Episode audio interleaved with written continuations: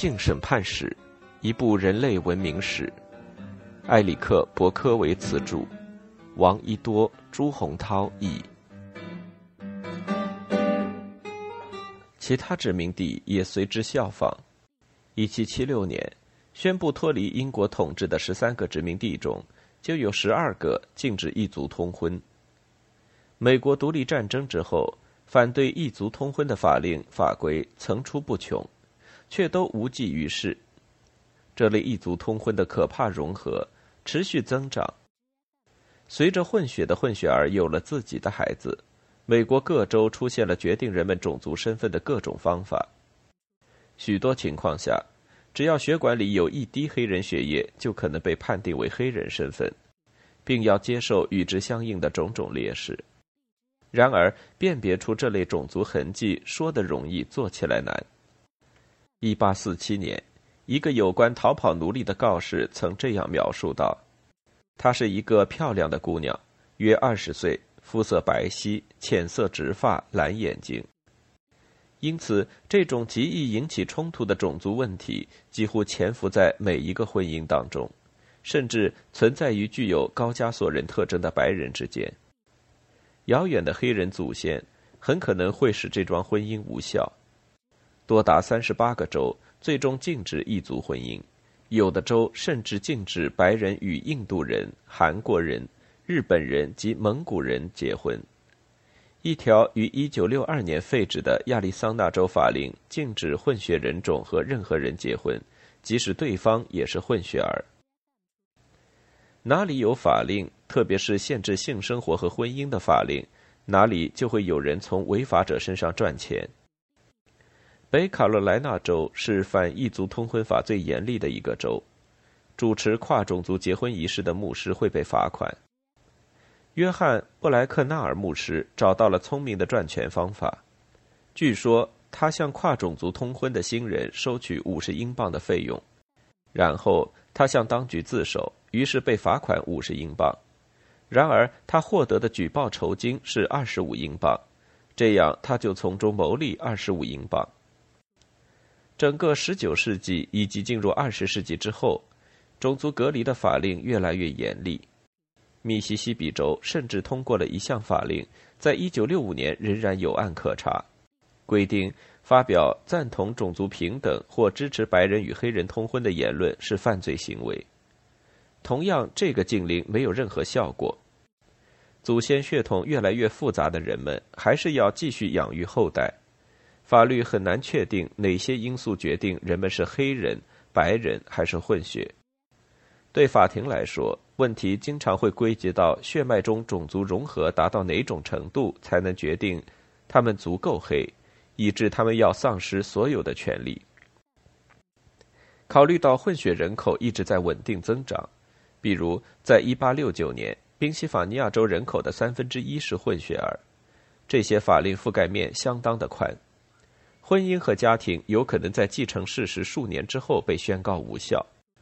更荒诞的是，一桩婚姻可能依据一个州的法令是合法的，而在另一个州就被认为是非法的。一对夫妻可能就因为跨越边界进入另一个州而被捕，因为那个州有约束力更强的法令。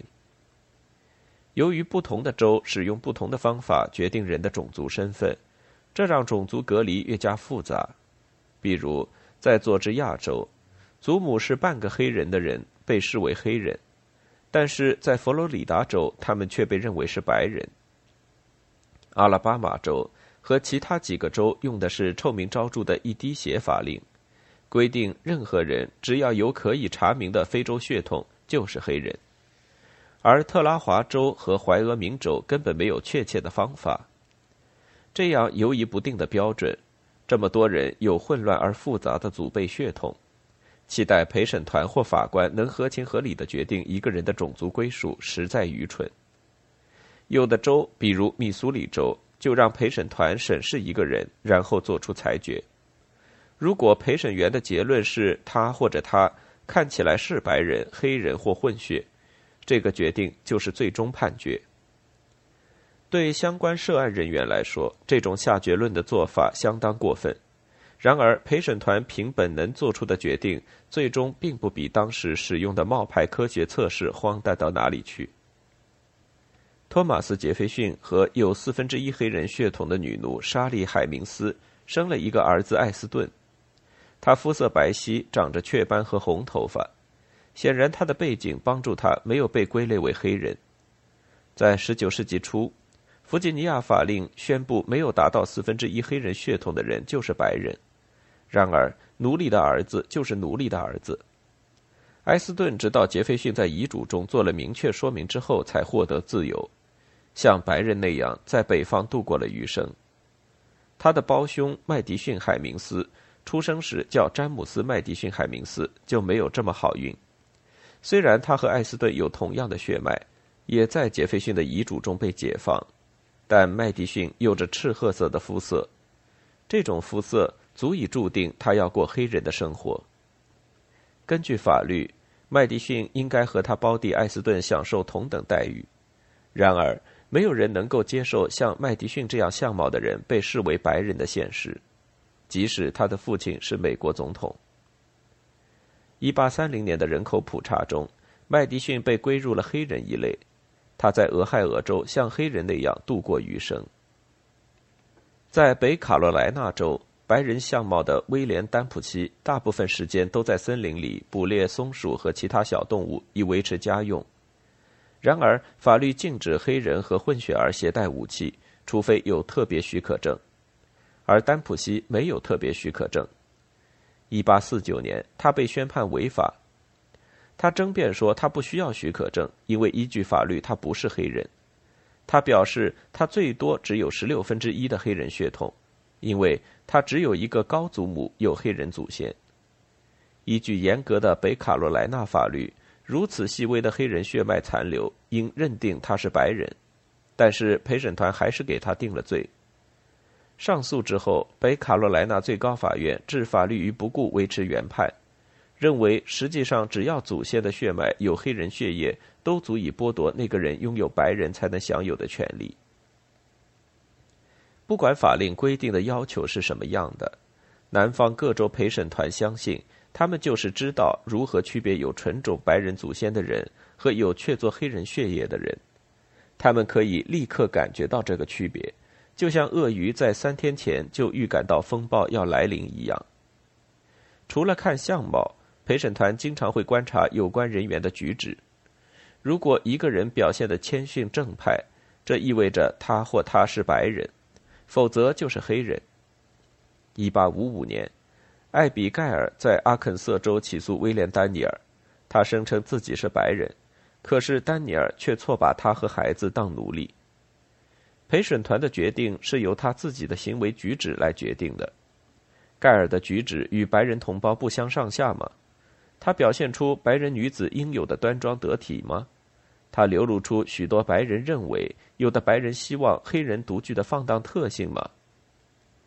盖尔先争辩说自己母亲是丹尼尔父亲的奴隶，他在遗嘱中已经给他自由，这也就意味着他是自由人。然而这个理由不成立。丹尼尔出示文件显示他父亲并没有这么做，眼看案件要失败。盖尔又争辩说，不管这些文件显示了什么，他不可能是被奴役的，因为他的行为举止表现的也被接纳的像白人一样。他的邻居们作证说，尽管他是黄皮肤，但他像白人那样在白人家里做客，在白人教堂做礼拜，参加白人的社交活动。他声称自己是个体面的妇人，通过了社会的考验。街上所有人都像对待白人那样对待他。法庭为什么要与众不同呢？盖尔同时宣称，他事实上具备白人的身体特征。他在法庭脱掉了鞋子和袜子，让所有在法庭的人看他裸露的双脚。阿肯色州最高法院后来说，这个展示非常有用，这充分证明了他属于白人种族。法庭审判长评论道：“理性种族观察者的经验将毫无意义的证明这个事实。”所有熟悉黑人的脚的奇特形状的人都不会怀疑，检查这个身体器官通常可以提供一些种族特征的迹象。盖尔的脚通过了验证，他和孩子的行为举止也通过了检验，他打赢了官司。一八四五年，路易斯安那州的一个女奴打赢了另一个官司，获得自由。莎莉·米勒通过展现始终如一的得体举止，以及恬静安逸和一如既往的勤勉，证明了自己的白人血统，足以战胜他肮脏和堕落的社会地位。证人们说，这些特点可以证明他的白人本质。他的律师进一步证明，在道德和身体上，他都在法庭上证明了他没有半点非洲特征。他已经被奴役二十七年，但是他的白人特点依然鲜明。这个案件获得了极大的公众同情，许多同情是源于人们的恐惧。一个纯粹的白人女子，她声称自己的祖先是德国人，被迫忍受只有非洲人种才应承受的苦难和贫困。她被解放了。艾丽希娜·莫瑞森在起诉最后一个主人非法奴役她之前，已被卖过很多次。在法庭上，她有许多优势：白皙的肤色、蓝色的眼睛、亚麻色头发。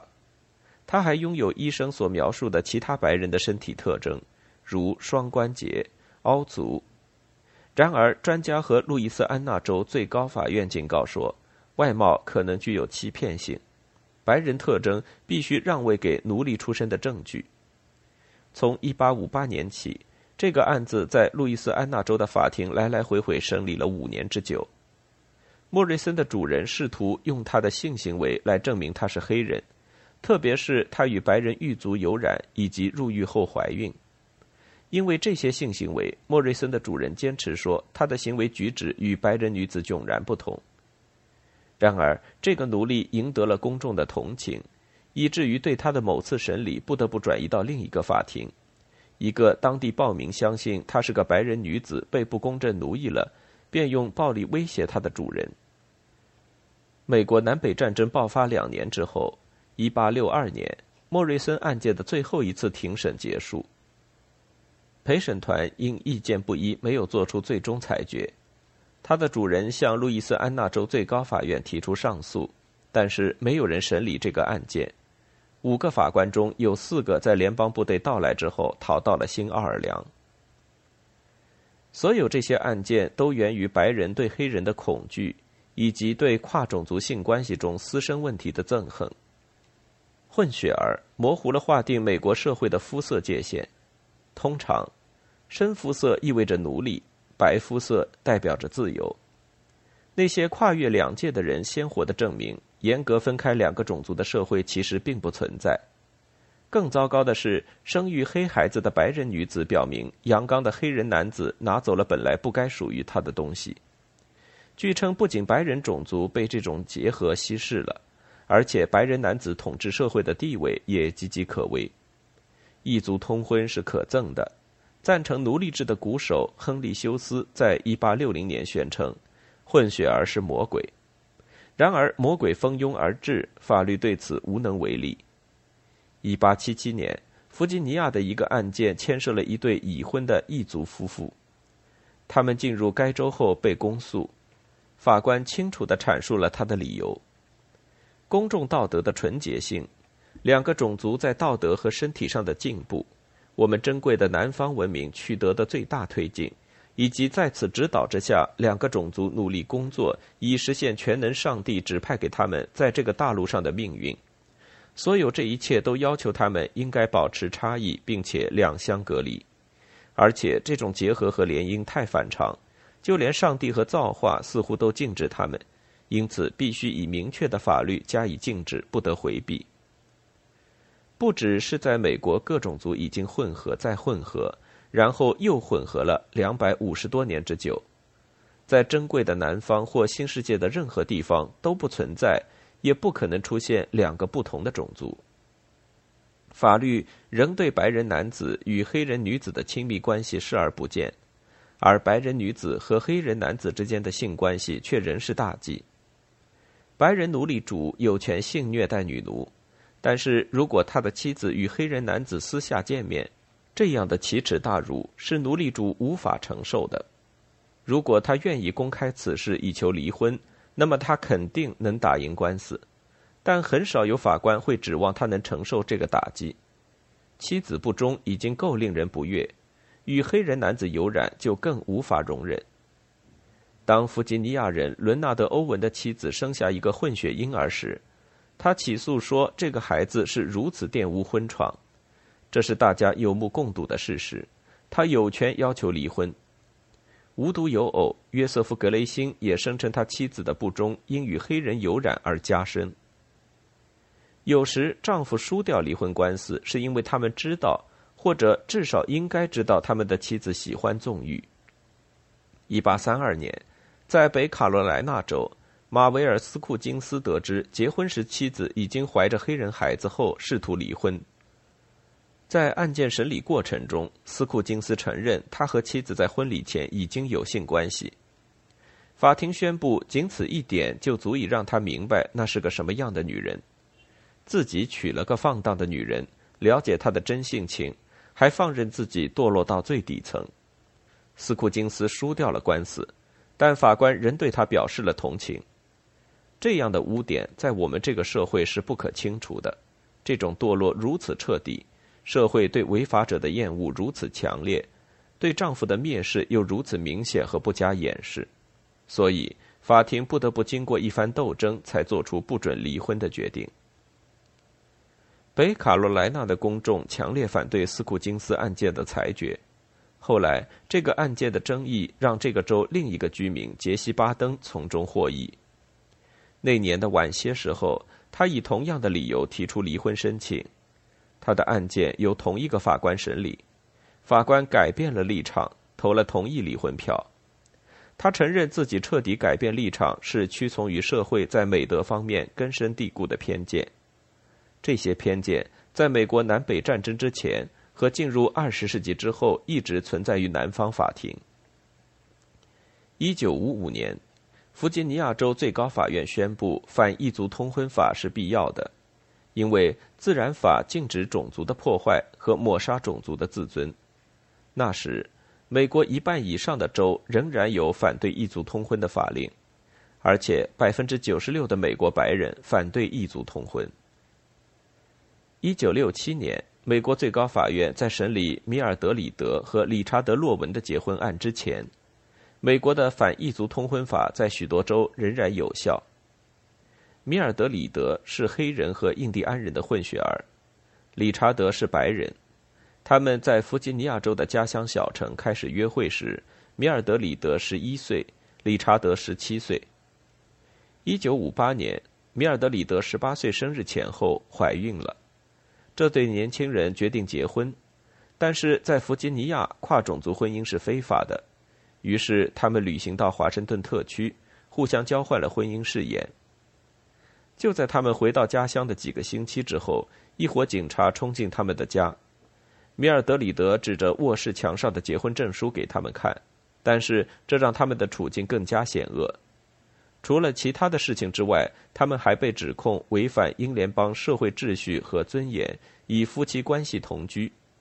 因为有长期坐牢的危险，他们同意离开弗吉尼亚州二十五年。后来，这个案件被民权律师接手，提起了法律诉讼，开始了漫长而磨人的诉讼过程。幸运的是，这是个民权法涵盖领域扩大的时代。美国最高法院一致同意。弗吉尼亚的反异族通婚法和全国各州的类似法令都应该被废除。首席法官厄尔沃伦写道：“每个人都有与另一个种族的人结婚或不结婚的权利，这个权利不能被州政府所践踏。我们大多数人现在来看，这似乎是显而易见的；然而，对那个时候的其他人来说，这是难以接受的。”直到一九九八年和二零零零年，南卡罗来纳州和阿拉巴马州才分别正式废止反异族通婚法。二零零九年，路易斯安那州的一个治安法官拒绝批准一个黑人男子与一个白人女子结婚。两个种族都难以接纳这类婚姻的后代，他说：“我认为这些孩子会饱受苦难，因此我不能帮他们这么做。”